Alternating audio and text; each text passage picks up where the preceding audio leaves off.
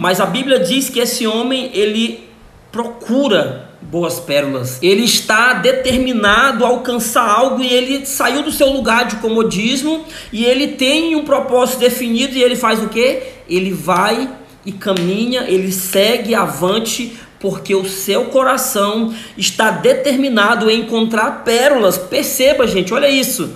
Esse homem, ele não está à procura de prazer.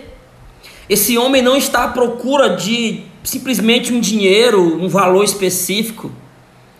Esse homem, ele não está à procura de realizar os seus sonhos, ele não está à procura de saciar os seus desejos, as suas vontades, mas o texto diz que esse homem procura boas pérolas, ele sabe exatamente o que ele quer. O problema da nossa geração é que muita gente não sabe o que está procurando, muita gente não sabe para onde está indo, e por não saber para onde está indo, qualquer lugar serve. Tem muita gente que não sabe o que quer e por não saber o que quer, qualquer coisa que lhe oferecem serve como alimento.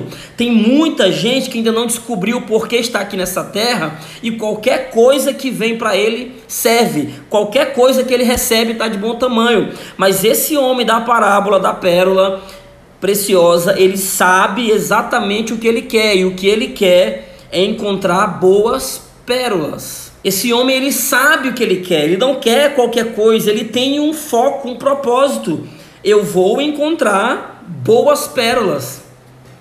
E certamente ele vai encontrar, porque quem muito procura, acha. Quem muito busca, encontra. Quem muito deseja e trabalha para que isso aconteça, um dia vai acontecer.